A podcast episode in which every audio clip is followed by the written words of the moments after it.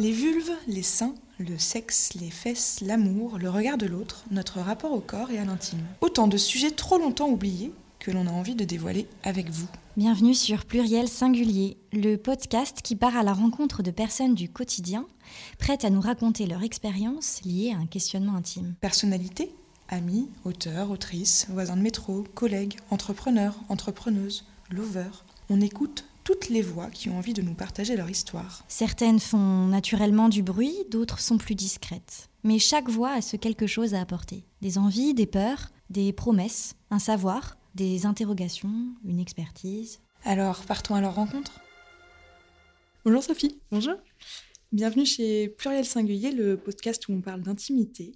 Aujourd'hui, on t'accueille pour parler de douleurs invisibles et plus précisément de la ménopause. Ce sujet beaucoup trop tabou qui est invisibilisé par la société sous prétexte qu'une femme qui vieillit n'a peut-être plus besoin d'être écoutée. La blague. Ton histoire, c'est celle d'une femme qui a dû avoir une préménopause et qui a vu son corps et son esprit complètement chamboulés, sans réponse autre que froide et distanciante sur ce qui lui est arrivé. T'as cherché, cherché, cherché, et finalement tu t'es dit que ce que tu découvrais devait vraiment être partagé. Euh, et voilà, Ménopause Story est né d'abord un blog, ensuite un compte Instagram avec une très très belle communauté. Puis un livre, Ménopausée et libre. On est ravis de t'accueillir aujourd'hui chez Pluriel Singulier. Je suis ravie d'être avec vous. Trop chouette. Euh, comme je te le disais, aujourd'hui, on va parler de ménopause, mais chose qui ne t'étonne pas, euh, et, de, et de douleurs invisibles. Et euh, je veux bien que tu nous racontes un petit peu le début de ton histoire et comment tu en es arrivé à tout ce que tu as créé aujourd'hui. Bah, en fait, moi, la ménopause, j'ai rencontré deux fois. C'est un peu bizarre comme comme approche, mais voilà, c'est vraiment ce qui s'est passé puisque j'avais un problème de santé. Mmh. Donc euh, j'avais 47 ans, avec aucune idée sur ce qu'était la ménopause et encore moins sur, que, sur ce qu'était la préménopause. Ouais. Parce que je pensais pas du tout que voilà, il y avait des, des signes avant-coureurs. Et avec ces problèmes de santé, j'ai pas eu d'autre choix que d'être placée en ménopause artificielle. Ouais. Donc la ménopause artificielle, c'est une piqûre et une piqûre qui bloque pendant un certain nombre de mois euh, bah, les règles. Quoi. Donc c'est une ménopause artificielle. Donc moi je me suis dit, bon, bah ok, j'ai une piqûre, euh, il y a là, et puis c'est bon. C'est une piqûre, ça ira mieux. Quoi. Bon, voilà, ouais, c'est pas, pas, pas d'autre sujet. J'ai pas posé de questions au gynéco, je suis sortie, je suis allée voir l'infirmière, elle m'a fait la piqûre. Voilà, c'est tout, stop.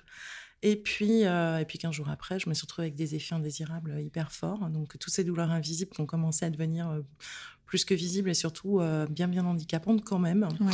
Et là, j'ai commencé à regarder sur Internet ce que c'était que la ménopause, puisque j'avais pas d'idée sur la ménopause. hein. Euh, là, je suis tombée sur, euh, comment dirais-je, un petit mélange entre euh, Gothic Land, euh, Bienvenue chez les Spectres, euh, voilà, le- voilà, une ambiance euh, pas possible.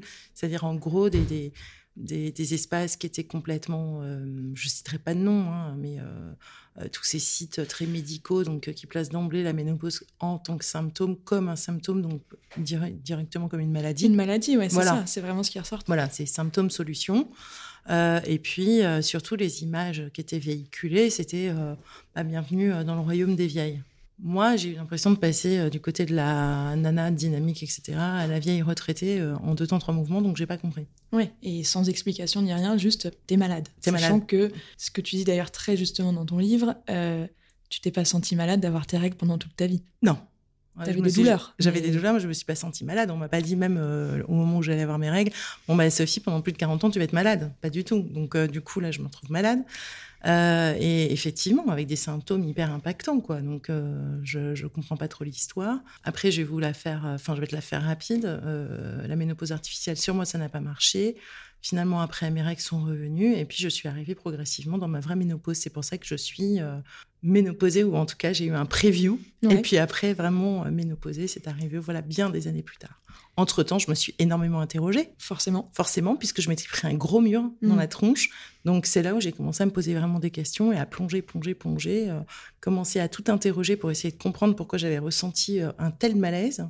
Ouais. Et voilà, c'est en prenant toutes ces notes que j'ai commencé d'abord à créer Ménopause Stories, Mhm. donc qui n'est pas un blog, mais euh, plutôt un, un... Alors, t'as pas tort, parce que c'est un compte Instagram Ouais. narratif, donc en fait un peu en mode blog. Oui. Voilà. Euh, parce que voilà, je voulais aller tout de suite à la rencontre de la communauté. Donc je me suis dit, il faut que je rencontre des gens tout de suite, il faut que je parle, parce que moi, j'ai une- il m'arrive un truc tellement fort qu'il fallait que je partage. Ouais. Et puis ensuite, effectivement, ça a été un livre. derrière. Et puis surtout, j'imagine que quand ça s'est arrivé, tu t'es dit, euh, ça ne doit pas arriver qu'à moi, il y a d'autres personnes à qui ça doit arriver, il faut que je puisse en parler, quoi. Alors, ça a été surtout ça, parce qu'autour de moi, ça a été le gros silence. Alors déjà, moi, Ouais. j'ai pas trop osé en parler parce que je me disais bonjour, plus personne voudra me- m'accoster. C'est un peu quand t'as une. Alors, je vais dire un truc assez dur. Finalement, je l'ai jamais dit. C'est comme quand tu perds quelqu'un de très proche. Ouais. Quand tu perds quelqu'un de très proche, euh, je me souviens très bien d'une de mes amies qui m'avait dit, par exemple, quand j'ai perdu mon père, au bout d'un mois et demi ou deux, il faut que tu ailles voir euh, ton médecin, que tu prennes du Prozac et tout. Enfin, tu peux pas pleurer comme ça, euh, range ton chagrin. Ouais, donc à un moment, ta peine, elle a plus lieu d'être. Ta douleur a plus du lieu d'être. tout. Ouais. T'as pas le droit. Donc, euh, il faut que tu commences, tu continues à te montrer euh, conquérante comme d'habitude. En gros, faut pas que tu emmerdes les autres avec les problèmes intimes, tout ce que tu peux ressentir. Donc, tu fermes ta tronche. Ouais. Et peut-être que finalement, le compte Instagram, c'était une façon de, entre guillemets, l'ouvrir, en tout cas d'interroger, mais en étant derrière un écran. Et comment ça s'est passé, euh, ces premières interactions que tu as eues sur ce compte Instagram? Extraordinaire, euh, parce que c'est un compte euh, plutôt intime, intimiste, euh, en tout cas un compte conversationnel. Et tout de suite, les femmes qui ont commencé à m'écrire ont commencé à m'écrire sur le même mode conversationnel et à partager vraiment, vraiment, j'entends, Ouais, en te, vérité. à te confier des choses. Quoi. Voilà. On était vraiment en fait, sur l'écoute qu'elles n'ont jamais trouvée ailleurs de, de, de ce genre de sujet. Quoi. Et moi, finalement, peut-être pareil aussi, parce Mm. que d'un coup, c'est une vraie communauté qui s'est installée de femmes qui, euh, qui s'entraident. euh, bon, elles font attention à moi, Ouais. tout comme je fais attention à elles, donc ça, c'est super beau.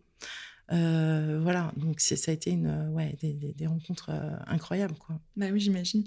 Euh, tu parles dans ton, dans ton livre de Charles de Gardanne, Ouais. euh, qui est à l'origine du mot ménopause. Mm, mm. Euh, tu peux nous expliquer un petit peu, pas forcément tout ce qu'il a dit, parce qu'on n'a pas forcément envie de tout entendre, mais un petit peu quelle a été ta réaction, comment tu as compris un petit peu tout ce qui était arrivé autour de, de ce mot ménopause, comment c'est arrivé, etc. Ouais, en fait, Charles de Gardanne, je l'ai pas rencontré tout de suite parce que pour moi, dans mon imaginaire, le mot ménopause, il existait depuis l'Antiquité. C'est son côté grec, c'est ce que tu disais Voilà. dans, dans le livre. Donc, du coup, je me suis dit, bah, c'est un mot qui existe comme menstru, comme, euh, euh, bah, comme aménorrhée, comme ménarche, etc. D'ailleurs, je sais pas de quand date le mot ménarche, j'ai pas fait les, recherches. Donc, euh, voilà. Mais pour moi, c'était ça. Et puis, un jour, à force de, lire justement des, des livres sur euh, l'origine de la ménopause, en tout cas, voilà, historiquement, ce qui s'était passé, etc. Plusieurs fois, je suis tombée sur le, le nom de Charles de Gardanne. Là, ça m'a fait un peu l'effet, euh, c'est un peu comme quand tu vas en soirée et puis que tu as tes copines qui disent Ah, mais tu connais pas Charles, tu connais pas Charles, faut absolument que tu, tu rencontres Charles. Donc, du coup, je me suis dit C'est qui ce mec? Je rencontre Charles, forcément. je peux y aller. Forcément, euh, voilà, on m'en parle à plusieurs, voilà, ça se croisait. Donc, euh, je me suis dit Écoute, hello Charlie, je vais aller à ta rencontre. Et euh, j'ai commencé à télécharger, enfin, en tout cas, lire déjà son, son, son traité. Donc, c'est un gros traité qui fait quand même 424 pages.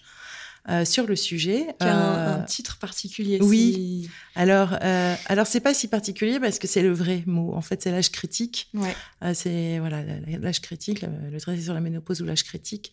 Euh, Il- voilà. C'est avis aux femmes qui rentrent dans l'âge critique. Exactement, avis aux femmes qui rangent dans l'âge critique, parce qu'à l'époque, c'est enfin un des mots qui était euh, qui, dé- qui désignait la- l'arrêt des règles, définitive des règles, c'était l'âge critique. Alors il y en avait plein, hein, enfer des femmes, hiver des femmes, euh, voilà. Bon, c'était vieillesse ennemie, quoi. C'était un peu la, la tragédie. C'était une autre époque. Et c'était une autre époque, et c'est la raison pour laquelle il a créé le mot ménopause, c'était pour les rassurer, en fait, pour créer vraiment un vocable qui les rassure. Ok. Ça, je tiens à le dire, parce qu'il l'a fait vraiment gentil, enfin, pour C'était rassurer. bienveillant dans l'approche. De toute façon, son approche de base est bienveillante, même si on n'en a pas l'impression. Mhm. Donc, du coup, j'ai commencé à le lire, et au premier jet, je me suis dit, bon, 424 pages, je me suis dit, euh, parfois, non, mais le mec, euh, au secours. Ouais. Parce qu'effectivement, lui, il dit tout de suite, euh, je préfère vous alerter du grand danger qui vous, enfin, qui vous entoure au moment où vous allez rentrer dans cette période. Ne soyez pas sotte, ne soyez pas inconsciente. C'est une période limite tragique, etc. Et il décrit, en fait, c'est un peu, euh, pour moi, un livre d'histoire de la femme à ce moment-là. Mhm. C'est un, livre qui est fait en trois parties. La première partie, c'est l'anatomie. La deuxième partie, c'est vraiment les règles de, les règles de vie. C'est très hygiéniste. C'est un médecin hygiéniste. hein. Donc, euh, ce sont des, des- des règles à tenir à ce moment-là. Et la troisième partie, c'est vraiment toutes les maladies qu'il a nomenclaturées. Effectivement, euh, je tiens à préciser que c'était un médecin. Ouais. Voilà. Donc, il a ouvert vraiment tout ce nouveau champ en nommant la ménopause la ménopause et en écrivant ce traité. Donc, il a vraiment décrit ce, ce champ. Euh, et je tiens à dire aussi que c'est un médecin, donc c'est un livre qui est issu de, son, de sa thèse de médecine. Ouais. Donc, il a mis euh, à peu près 15 ans à trouver le mot ménopause. Il a écrit sa thèse, il a passé sa thèse en 1810. Il a écrit le premier traité en 1816, où là, il a appelé le mot ménopause ménesposie. Oui. Donc ménesse, c'est le moi, et poésie, c'est je cesse, je finis, je termine. Voilà, c'est l'arrêt définitif des règles. Et ensuite, en cinq ans, euh, il a peut-être réfléchi, il s'est dit peut-être au niveau sonore, euh, bon, euh, mais poésie, c'est pas si évident. Et là, il a trouvé le mot ménopause. Ok. Voilà. Donc au niveau des réactions, oui. Il y a plein de choses où je me suis dit, mec, là quand même, tu vas un peu fort, c'est quoi cette histoire Mais Genre, sexuellement, l'enfer. Oui, c'est ça. D'ailleurs, euh, il y a une phrase euh, que j'ai notée que tu, tu reprends dans ton livre. euh, quand il parle de ce qui se passe au moment de la ménopause, il dit Par une condition aussi affligeante qu'inexplicable, ce sexe destiné à faire le bonheur de l'homme trouvait dans le bienfait de la reproduction les principales causes de sa perte. Je trouve Ouais. ça terrible. Je l'ai lu, j'avais les yeux écarquillés. Et, oui, forcément, c'était ce qui ressortait dans, dans, dans une partie, en tout cas, de ce que tu cites dans le livre. Moi, je n'ai pas lu euh, son livre. Alors ça, c'est vraiment euh, terrible. Il a aussi les... Parce que, en fait, il il est fondamental pour moi, ce bouquin. Il explique vraiment la notion de genre. Oui. Ce qu'est la femme, ce qu'est l'homme. La femme qui est une petite chose, toute maniérée, toute fragile, qui sent bon, enfin limite, euh, qui est là pour l'homme. qui est là pour l'homme. Parce que voilà, elle est là pour l'homme. Et l'homme qui, lui, alors il doit sentir la transpiration. euh, C'est un peu Achille, il part à la guerre. Plus il pue, génial, plus c'est génial, quoi. Et là, tu te dis, ok, ok, c'est un peu dépassé. Mais n'empêche que quelques pages après, il va te faire un petit paragraphe sur la femme puissante. Ouais. On nous dit à l'étranger qu'il y a des femmes qui sont puissantes, qui sont fortes en politique, que si, que ça. Mais n'empêche, c'est toujours à l'étranger, pas en France. Mais il en parle quand même. Donc Oui, ça veut dire qu'il a sa vision. Et je me dis, pour l'époque, Hmm. en fait, c'est ça qui est assez antinomique. Il ouvre pas mal de voies. Donc pour moi, il était déjà assez euh, avant-gardiste. Oui, puis il a quand même fait sa thèse sur euh, le corps des femmes et sur une étude du corps Voilà. des femmes, ce qui est euh, Alors c'était un jeune homme. C'était un jeune homme. Moi, je me suis dit bon, pourquoi il a fait ça? C'est vrai que son père travaillait déjà, était médecin. Ouais. et travaillait sur les maladies vénériennes. Donc il y avait déjà sans doute une, euh, une appétence, en tout cas une sensibilité à ça. Mais il a pris un sacré euh, tournant. C'était pas évident. Il s'est vraiment intéressé à ces femmes. Certaines l'ont vraiment remercié. Et euh, moi, je serais pas contre lui, bien au contraire, j'ai une certaine tendresse parce que je me dis euh, 424 pages sur le sujet, où il a quand même donné pas mal de règles d'hygiène et beaucoup d'ouverture, Ouais. parce que là, j'ai pas pu tout exploiter, mais il y a beaucoup de choses à dire encore, Euh, notamment sa vision sur la beauté, sur la mode, etc. Il dit des choses qui sont, euh, pour moi, assez intéressantes. Quand il dit, par exemple, si je parle du maquillage, puisque le maquillage à l'époque c'était du blanc de cérus, c'était des choses qui vraiment allaient obstruer la peau, enfin vraiment même euh, limite euh, empoisonner Ouais. la peau. Idem pour les colorations des cheveux. Enfin, c'était des choses très dangereuses. C'était la, beauté à, tout prix, tout là, prix, pour le ouais. coup, mais à mourir, quoi. Je veux Mm. dire, enfin, globalement, les nanas, elles avaient des, des, des- pas, pas des cratères, mais elles avaient des peaux très abîmées. Et là, il leur dit, limite, ça y est, ne soyez pas vani- vaniteuses, euh, libérez-vous de tout ça maintenant euh, et acceptez d'avoir le cheveu blanc. Je me dis, en fait, c'est génial. Pourquoi est-ce qu'on dit pas ça aux femmes plus jeunes? Oui. Voilà. Parce que finalement, moi, ça m'a laissé sous-entendre, ça y est, euh, tu peux libérer ta peau, tu es en liberté, enfin, tu es en liberté. Euh, ça, c'était un premier aspect.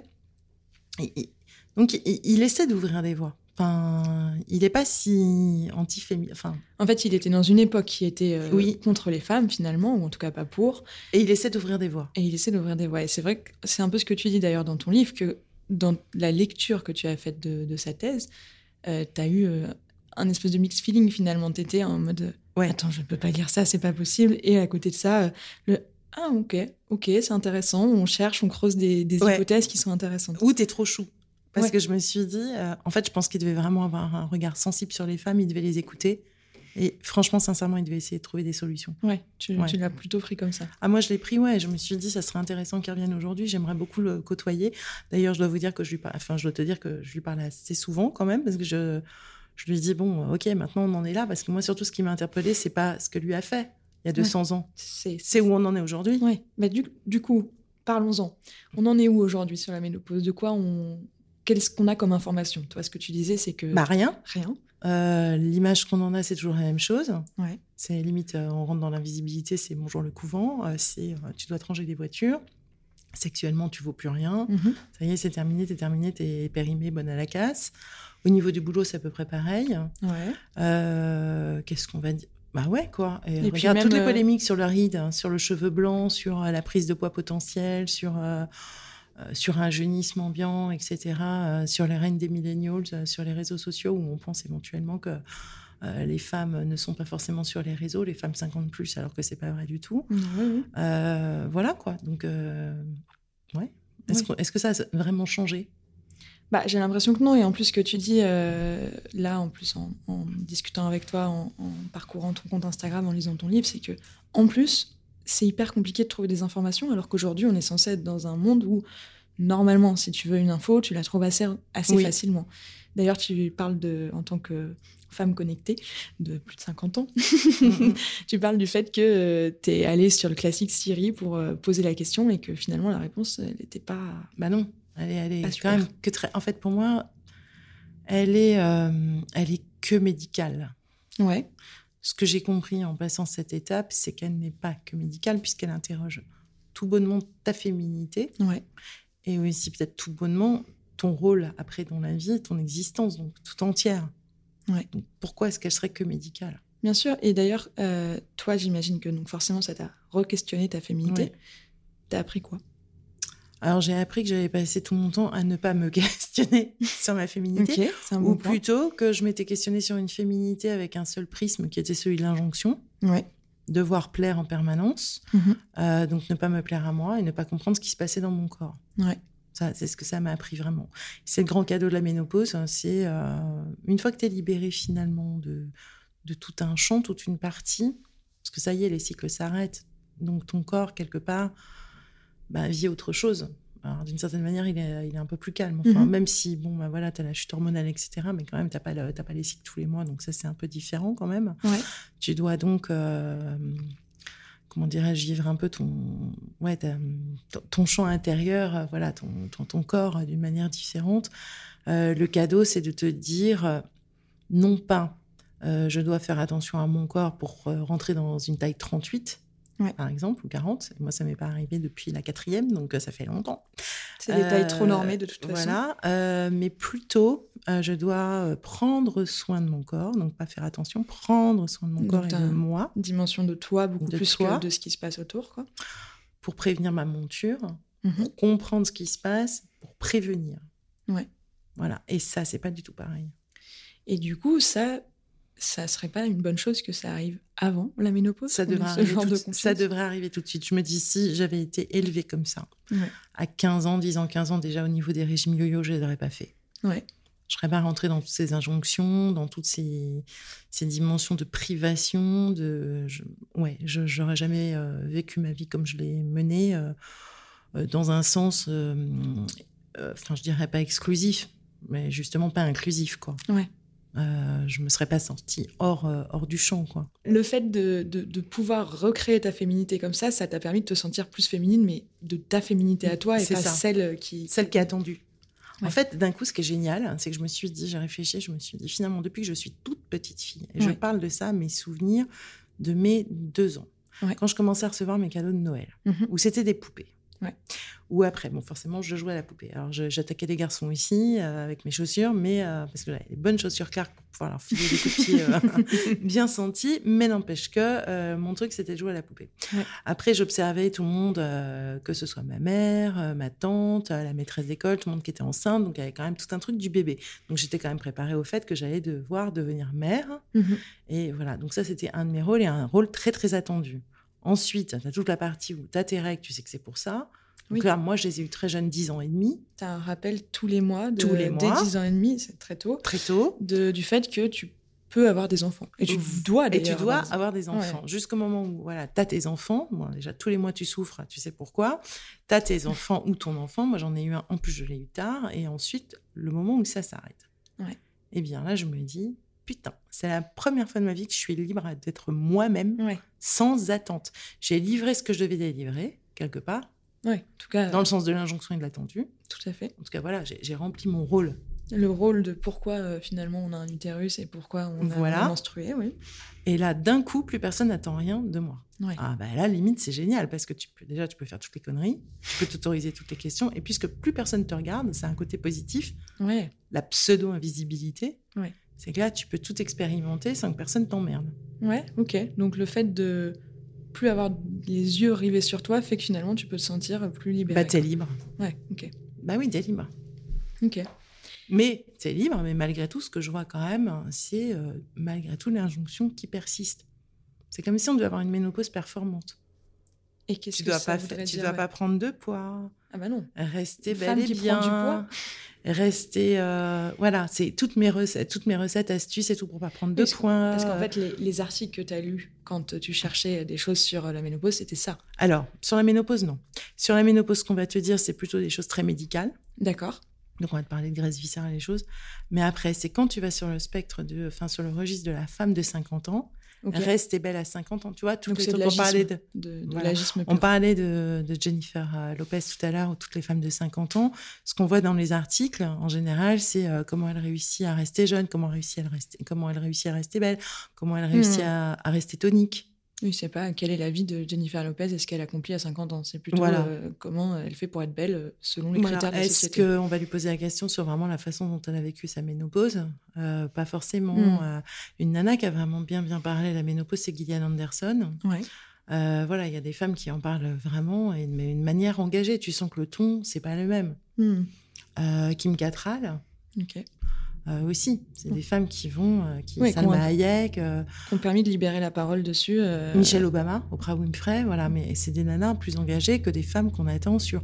Je pense par exemple à Oprah Winfrey. On l'attend pas sur la beauté ou sur le registre de. On Mhm. l'attend sur une sur de l'empowerment. Oui, parce qu'elle incarne en fait. Voilà. En tout cas, là-dessus. Je dirais Kim Cattrall, c'est autre chose parce que c'est le côté sexy. Mhm. Mais quand même, si tu réfléchis à Sex and the City, c'est quand même la nana qui a le- son vrai pouvoir sur elle-même. Clairement. Donc, c'est elle qui peut prendre cette parole-là. Donc, c'est ça qui est intéressant sur la prise de parole, en fait. Elle est, elle est multiple. Et toi, euh, tu parlais de, au tout début, là, quand on discutait, tu parlais de, des symptômes de la préménopause. Donc là, on revient sur un aspect un peu médical. Ouais.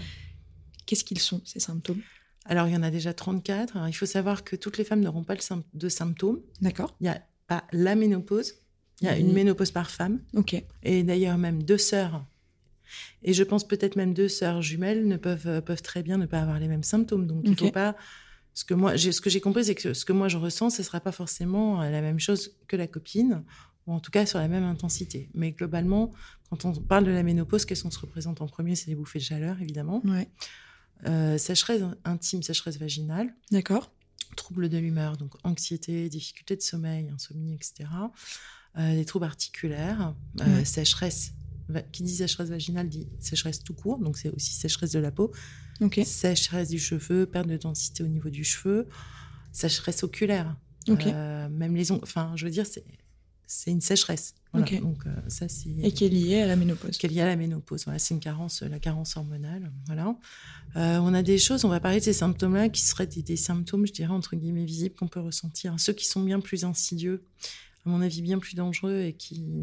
Et c'est là où Charles de Gardanne avait raison. Euh, c'est là où la notion de danger. Parce qu'au début, quand tu lis et que tu dis pas vraiment ce que c'est, tu te dis, euh, OK, parce que les femmes vont te dire, bon, bah, moi, je passe une super ménopause, c'est quoi toutes ces conneries, etc. Donc, on tu peux te dire, le danger, euh, genre, elle est Il trop alarmiste, pas, la nana. Hmm. Sauf qu'en réalité, cette carence, elle peut engendrer des problèmes ensuite, il y a des vrais problèmes sur trois niveaux. euh, le cognitif, donc la maladie d'Alzheimer, chose, voilà. Parce qu'en fait, euh, les, les hormones, elles ont un rôle protecteur. Quand elles sont en carence, ben, tu plus protégé. D'accord. Et ça, c'est des Au choses niveau que, du cœur, que tu as découvert en faisant Voilà. recherches, mais dont tu avais, j'imagine, jamais parlé. jamais parlé. Au Mhm. niveau du cœur, au niveau des os, donc ostéoporose, etc. C'est pour ça qu'il y a pas mal de femmes qui font des fractures après un certain âge. Et au niveau euh, donc cognitif. Oui, non. Voilà, donc euh, la mémoire, etc., le cerveau. Donc, euh, c'est pas rien. Et ça, c'est pas du symptôme, là. C'est limite, euh, je dirais, euh, voilà, il y, a- y y deux formes. Et du coup, ça, c'est la ménopause, c'est pas la préménopause. C'est-à-dire que la ménopause, c'est le moment où tu euh, n'as plus tes règles du tout. Ouais. D'accord? Tu vas voir, par exemple, je te, je te donne un exemple. Tu as tes dernières règles le 10 novembre euh, 2021, Ouais. la dernière fois que tu as tes règles. Tu vas être déclaré en ménopause vraiment le 11 novembre 2022. Ok. Il faut un an d'arrêt des règles Pour te dire que tu es pour te ménopausée. dire que tu es ménopausée. D'accord. Tu deviens post, enfin ménopausée, post-ménopausée à euh, le lendemain, donc euh, genre le 13 ou 14 novembre 2022, Hmm. ça y est, c'est tu rentres vraiment dans la ménopause. D'accord? Avant, tu as toute la période de pré-ménopause. Alors maintenant, je vais essayer de bien t'expliquer aussi, c'est comme l'adolescence, parce que le jour où tu as tes règles, tu as bien remarqué que ton corps avait changé et qui Bien sûr. t'as pas eu tes règles du jour. Tu as eu tes règles un jour, Mais il s'est passé pas mal de pas choses mal de avant. temps avant que tes règles arrivent. Hmm. Eh bien, la préménopause, c'est la même chose. C'est le temps que ton corps. euh, Que ton corps se prépare à s'arrêter, en Mhm. fait, que, que cette fonction s'arrête. Donc, du coup, ça, on n'en parle jamais, puisqu'on parle de la ménopause. Moi, je m'étais dit avant, bah, la ménopause, un jour, j'aurais pu mes règles, et puis voilà. J'avais pas compris que pareil, mon corps allait d'un coup se préparer à s'arrêter. En même temps, tu pouvais pas le comprendre puisqu'on personne ne me l'avait dit. bien sûr. Voilà. Donc là, qu'est-ce qui se passe? Le premier signe, évidemment, c'est quand tu commences à avoir des signes irréguliers. Mhm. Voilà. Et ensuite, effectivement, tu peux avoir des symptômes particuliers. Et assez couramment, d'ailleurs, à ce moment-là, c'est des femmes qui peuvent avoir des impressions de, de très forte dépression. Alors, je dirais que si j'essaie de faire l'analogie, c'est un peu la même impression que tu as quand tu as un SPM. Ouais. Ou quand tu as accouché le troisième jour, où tu as une chute hormonale très forte, Ouais. et ou postpartum. C'est le même registre. Sauf que là, tu l'as en permanence, tu commences à plonger et tu comprends pas. Et en général, quand tu vas voir ton médecin en disant ça va pas, ça va pas, ça va pas, parce que tu perds, tu, tu, tu comprends perds pas, en l'équilibre, fait, tu ouais. comprends pas. Et là, le médecin va t'interroger sur euh, vous êtes stressé en ce moment, vous avez un problème avec, euh, avec votre mec ou avec votre nana, euh, avec vos enfants, ou boulot, etc. Et là, peut-être que tu vas raccrocher en disant oui, oui, justement, je suis super stressée. Et là, il va penser que c'est une dépression ou une déprime, Ouais. il va te foutre sous Prozac. Sauf Tu- que c'est pas ça. C'est ça peut être des causes qui sont comparables, enfin des Oui. oui, des, des symptômes, si on peut dire symptômes qui sont comparables, mais en fait la cause pas n'est ça. pas du tout ça. Pas du tout ça. Et donc, résultat, euh, voilà, ça c'est aussi une chose à prendre en compte. Si on sent que ça pourrait être apparenté à ce genre de choses aussi, qu'on a déjà connu cette sensation, il faut mettre le médecin sur, euh, sur la piste en disant c'est quelque chose que j'ai déjà connu, j'ai l'impression que ça pourrait être hormonal. Et du coup, ça c'est des choses qu'on peut savoir en En s'écoutant. ouais, en s'écoutant et en ayant conscience que ça existe aussi parce qu'en fait, si tu ne sais pas ce qu'est un syndrome, euh, j'allais dire prémenstruel, mais du coup non. Euh, Bah de- si. de- oui. Bah, c'est c'est exactement ça, parce que moi je savais même pas ce que c'était avant Ouais. syndrome prémenstruel. Donc, effectivement, j'étais hyper euh, victime du syndrome prémenstruel. mais sans le savoir. mais sans le savoir. Et après, c'est quand on, en commençant à lire sur le syndrome prémenstruel, je me dis, ah, mais c'était donc ça, mais si j'avais su ça, ça aurait été beaucoup plus simple. Oui, parce qu'en fait, savoir, c'est déjà régler une grosse partie du problème. Tu Bah sais oui. ce qui se passe, quoi. Bah oui, parce qu'en fait, on est cyclique, mais si tu observes pas ton corps, parce que moi, le premier conseil que je donnerais à toutes les femmes, c'est de comprendre ce qui se passe dans notre corps pendant le cycle. Mhm. Si tu commences à comprendre déjà ce qui se passe dans ton corps pendant ton cycle, une fois que le cycle va devenir irrégulier et qu'il va commencer petit à petit à, à s'éteindre, tu vas comprendre que ton corps, euh, bah voilà, il a des turbulences et, et là, tu réussiras beaucoup mieux à décrire les choses. Bah, on en parlait euh, avec Gaëlle de Kiffe ton cycle, mais qui Oui. explique très bien tout ça, enfin, qui nous, qui permet aussi de s'écouter et de comprendre euh, là où on nous a jamais trop donné de clés pour comprendre ce qui se passait euh, sur notre corps. quoi. Voilà, comprendre et expliquer ensuite Mm. Et en parler aux médecins pour être capable Voilà. de leur dire avec les, les bons mots. les bons mots et, et de, et de suivre finalement le cycle autour de ça. Exactement. Voilà. Donc Et cette préménopause, voilà, elle est, elle est là, elle est très importante. Hmm. Parce que s'il faut savoir, c'est que il peut y avoir pas mal de conséquences à pas comprendre euh, cette période. Si tu comprends pas, euh, il y a certaines femmes qui vont vraiment, euh, effectivement, au moment de la ménopause, ressentir ce sentiment qui pourrait être comme une dépression, quoi. Mm. Et qui peuvent plonger. Il y a des femmes qui plongent. Il y a des femmes qui balancent tout, qui, qui, qui balancent le bout, qui balancent tout, quoi. Ouais, qui sont pas préparés et du coup, d'un coup, bah, tu sais Bah, pas tu te sens per- comme tu, tu te sens perdu, tu te sens euh, out. Enfin, le moindre truc, tu comprends pas. Quoi. Mm. T'étais vraiment. euh, C'est très étrange. Ouais. Et toi, ça t'est arrivé d'un coup, euh, en plus, et Bah, là, ouais. deux fois en plus. Deux fois. Ouais. Donc, la première fois avec une piqûre, où là, j'étais, je suis vraiment, vraiment tombée. Quand tu, tombes, quand tu tombes comme ça, brutalement, sans que personne te prévienne, en 15 jours, tu me dis merde, mais attends, je comprends plus rien. Quoi. Et tu disais euh, dans ton livre que ton mari et ton fils t'avaient écrit une chanson et que même le côté assez mignon, euh, t'avais pas réussi à. Ouais. Tu pouvais même pas en rire, quoi. Ouais. C'était, c'était trop pour toi. Ça a été pas mal de choses. hein. Il y a eu ça. Donc, euh, je, je suis devenue Ménoposita, c'était mon petit nom de, Ouais. voilà, de, de femme. Et puis, en fait, une fois, on était parti en Sardaigne et il y avait un père de famille qui appelait sa fille en permanence au bord de la, de la plage Galinetta, Galinetta d'oro. donc, du coup, j'étais devenue Ménoposita, Ménoposita d'oro. Donc au moins, ça Mais- permettait d'en parler un petit peu et de dédramatiser, mais sur le coup, en fait, t'étais pas capable de. Bah, de- de- l'après- tu comprenais pas ce qui se passait. Moi, j'avais juste envie de leur dire Eh, vous allez vous la fermer. c'est pas ça du tout. C'est un peu aussi comme quand t'es en SPM et que tout le monde te dit que t'es complètement irascible. T'es là, mais c'est pas du tout les hormones, t'as rien compris, n'importe quoi. Alors qu'en fait, t'es complètement au fond du trou. Mais, Ou le euh, classique, euh, mais calme-toi quand t'es hyper énervé et qui ne Ah marche ouais. jamais. Ah putain, jamais. ouais. Oui, mon Dieu, c'est complètement hystérique. Voilà, bah, c'est c'est- voilà, toutes les images aussi qu'on va, qu'on va donner à- aussi à la ménopause, parce que c'est vrai que c'est un moment où tu perds, tu perds pied. Quoi. Moi, j'avais l'impression que c'est comme si j'avais Hulk qui était à l'intérieur. Enfin, c'est le corps, c'est la première fois. hein. Ouais. C'est le corps qui prend le dessus. hein. Ouais, le mental, en fait, il, il est Non, pas il est- il comprend rien. en Il fait, comprend rien. hein. Donc là, c'est le corps, et là, tu es là en train de te dire, OK, je vais essayer de suivre la situation, mais tu suis rien, quoi. Ouais. C'est- super dur. Et là, pour retrouver ton calme, euh, ouais, il faut, faut y arriver. ouais. Bah, et, et cette histoire de, de calme, forcément, derrière, après, t'es es hyper en colère de tout. Enfin, j'imagine, t'en veux Tu pleures de toi. surtout. Tu pleures? Moi, j'ai vraiment pleuré parce que je me suis dit, euh, purée, euh, bah, déjà, tu prends les montagnes russes en permanence, donc euh, Ouais. tu es fatigué. Et après, c'est la reconfiguration du nouveau monde. Ouais. Tu sens quand même qu'il y y a une chose, partie qui part. Ouais. C'est assez étrange. hein.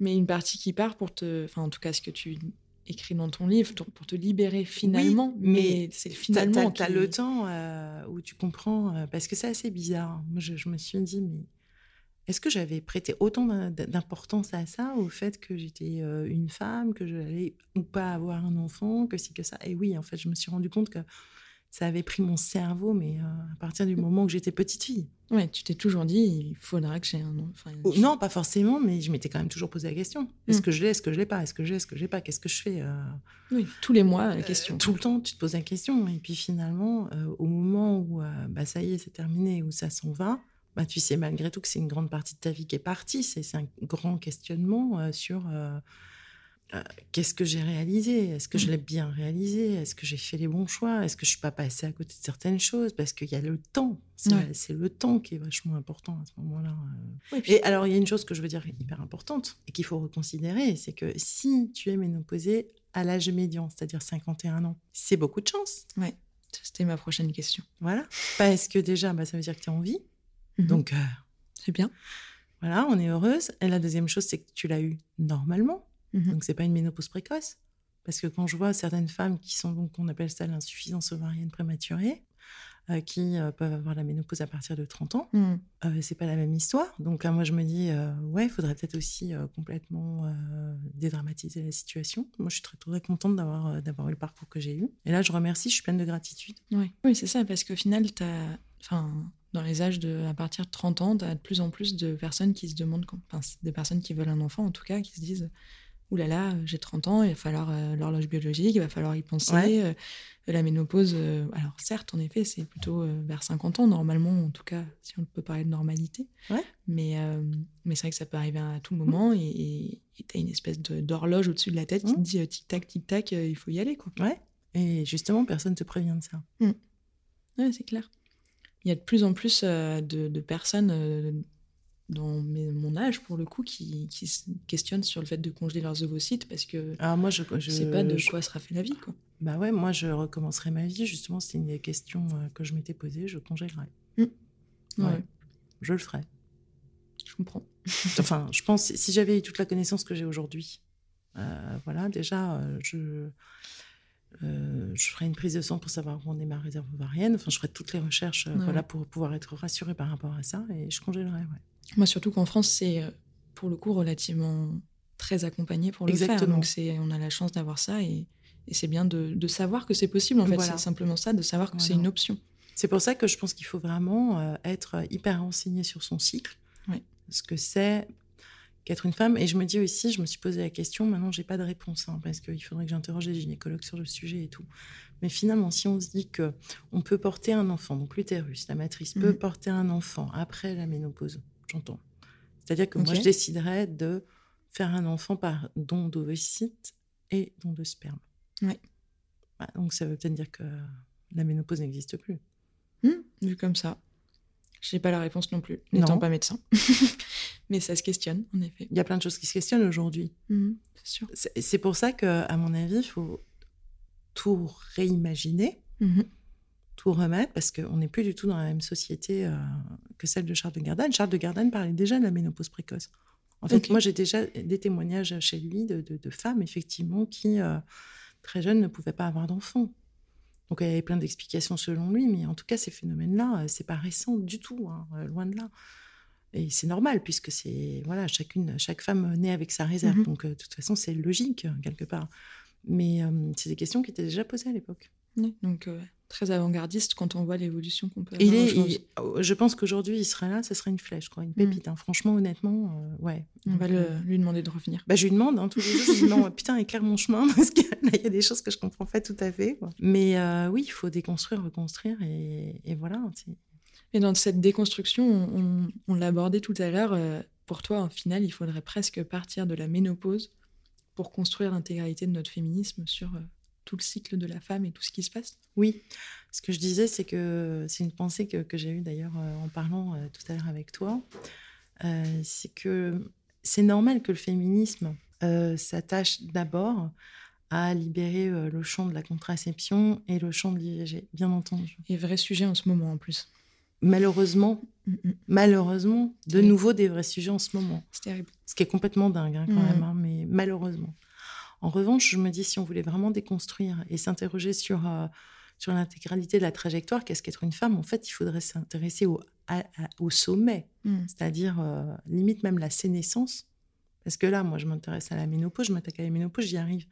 Mais enfin, de quoi on parle? Quand on parle des femmes de 80, 85, 87, 90 ans, qui sont soit en EHPAD, soit pas les, qui n'ont pas les moyens euh, d'être euh, prises en charge par quiconque, qui sont en précarité, etc. Est-ce qu'on en parle? Est-ce qu'on se Non. soucie d'elles Non, on, On se soucie pas d'elles. complètement. Voilà. Et pourtant, je suis désolée, mais chaque étape de notre vie est une étape complexe et on fait partie d'une chaîne. Mhm. Donc, en fait, c'est peut-être en interrogeant le haut, c'est-à-dire vraiment finalement le, le sommet, le, dé- le- j- et limite, j'ai employé le mot maintenant, le départ. Donc finalement, c'est en interrogeant la mort, le Oui. départ, que l'on va réussir à reconstruire sa vie. Mm. C'est par le haut. C'est quand tu es en haut, en fait, que tu vois la Et trajectoire. tu déroules tout le fil pour comprendre Eh ce ben, qui se passe. voilà. ouais, Napoléon. C'est d'ailleurs au moment de la ménopause, c'est ce que je me suis dit. J'ai regardé un peu ma vie comme si j'étais sur un promontoire et je me suis dit qu'est-ce que j'ai fait? Mm. Qu'est-ce- que je réalise? C'était déjà une première grande C'est étape. une espèce de premier recul sur ce qui vient de se passer. quoi. 50 ans et c'est beaucoup. Mm. C'est rien. Moi j'ai l'impression que c'est- c'était hier, mais c'est quand même finalement beaucoup. Et si j'ai encore 50 ans de vie, ben voilà, je, je me dis mais euh, quand je me retournerai, là j'aurai toute la vision. Mm. Donc c'est peut-être pour ça qu'il faudrait partir du haut pour pouvoir euh, Oui, pour pouvoir dérouler un petit peu tout ça et comprendre tout ce qui s'est passé et tout ce qui peut se passer en fait. Exactement. Il faut retourner voir les Baba Yaga et il faut aller euh, parler avec nos grands-mères pour euh, comprendre. Moi, comprendre. Quand, quand on est avec les vieilles personnes, on- c'est très riche en fait. Oui, bien sûr. Parce qu'elles, elles ont d'abord leur expérience, tout ce qu'elles ont vécu. Elles se sont beaucoup battues. Énormément. Et il y a parfois des vraies difficultés à parler de sujets intimes aussi. Avec, euh, enfin, moi, je sais qu'avec Bah ma oui. grand-mère, euh, il y a des moments où c'était possible, mais c'était des moments hyper privilégiés où on était deux et que c'était possible d'en parler. Mais sinon, on n'en parle pas. C'était tabou en fait. On n'en parle pas comme nous. On peut en parler simplement parce que on- les personnes qui ont travaillé pour nous pour qu'on puisse en parler plus simplement. Exactement. Et euh, par exemple, elles n'étaient pas du tout accompagnées sur les règles, sur rien du tout. Sur rien. C'était un péché en fait, plus qu'autre chose. De, de... fallait se cacher. C'était, Voilà. c'était, on ne pouvait pas être en cuisine quand on avait ses règles parce qu'on allait euh, faire tourner la nourriture. Enfin, D'ailleurs, il en parle, Charles Lagarde. ah oui? Voilà, il dit que c'est une. Alors, il dit ça, c'est complètement débile parce que dans ces cas-là, il faudrait demander qu'aux hommes à être cuisiniers, quoi. Enfin, je veux dire, euh, voilà, c'est ce qu'il dit. Et la deuxième chose, euh, il dit, euh, alors, sur les histoires de pleine lune, de cycle, de- il avait, il avait sa- son opinion et sur le fait aussi que les femmes puissent avoir leurs règles au même moment quand elles sont ensemble dans la même maison. Enfin, il a, il, il a écrit là-dessus et pour lui, c'était une ineptie totale. D'accord. Et sur la cuisine, voilà, il disait, bon, bah, alors, ok, dans ces cas-là, demandons juste aux hommes de faire la cuisine. Enfin, c'est complètement débile. Ouais. On l'aime bien finalement ce Charles. Non, non, mais là où il était intéressant, c'est que quelque part, et j'ai cité dans mon livre, il déconstruisait déjà, puisqu'il remettait en question euh, Pline l'Ancien, qui Mhm. justement disait que effectivement, une femme qui avait ses règles, les céréales pouvaient tourner, euh, les chiens, enfin bon, vraiment, c'était genre Une apocalypse. aberration. Et euh, voilà, et lui il disait non mais euh, le mec en gros euh, c'est n'importe quoi. Et il avait vraiment de l'humilité parce qu'il disait je pense que quand on me relira beaucoup plus tard, euh, bah, les gens limite pourront se foutre de ma gueule, mais j'aurais eu au moins le mérite d'avoir ouvert. d'avoir une opinion. Et voilà. Ouais, trop bien. Donc c'est un- c'est là où je me suis dit ouais il était intelligent, il était jeune, enfin il avait au moins l'humilité de dire au moins moi je l'aurais fait, Et au moins j'aurais essayé. j'aurais essayé. Ouais. Il y a une question qu'on pose toujours chez Pluriel Singulier à nos invités, c'est euh, autour de l'intimité. On voulait Mhm. savoir ce que ça voulait dire pour toi l'intimité, Sophie. Alors l'intimité, grande question. Euh, je me suis posé la question au moment où j'ai lancé le compte Instagram. Ouais, ce que tu me disais. Ouais, conversation intime, puisque moi j'adore l'intimité. Qu'est-ce que l'intimité? Puisque finalement, euh, si on regarde le compte, même ce que j'ai écrit, on pourrait penser que je livre beaucoup de choses de mon intimité. Et là-dessus, je vais reprendre un, terme ou une réflexion de Sophie Fontanelle, mhm. qui parle beaucoup d'elle aussi. Euh, je crois que c'était une conférence euh, qu'elle avait donnée au Festival de hier, il y a quelques années. Où elle parle de l'intimité et elle dit que en fait l'intimité est inviolable. En ce sens où nous donnons ce que nous voulons bien donner. Donc l'intimité, oui, c'est une ouverture vers euh, ce qui se passe. C'est comme une forme de monologue intérieur. C'est ce qui passe, ce qui, ce qui se passe, c'est ce qu'on ne donnerait pas comme ça sur la voie publique normalement. Enfin, vraiment quelque chose de, sensible, de ouais, de bah, quelque chose qui ne se dit pas si facilement. Mm-hmm. Mais nous pouvons toujours choisir ce que nous disons. Oui. Donc l'intimité n'est pas quelque chose de vulgaire. Surtout pas. Voilà. Euh, n'est pas quelque chose de, comment dirais-je, de tabou. Euh, n'est pas quelque chose de, de dérangeant. Pour moi, c'est quelque chose qui ouvre une voie, qui ouvre une porte, qui peut permettre de justement d'avoir des conversations bien plus profondes, euh, qui n'y paraîtraient comme ça ou qui, voilà. C'est, par exemple, parfois faire même une lecture d'un, texte. Ouais. Ça peut être amène à l'intimité. Ok. Ouais, voilà. Génial. Merci beaucoup, Sophie. Bah, merci beaucoup à toi.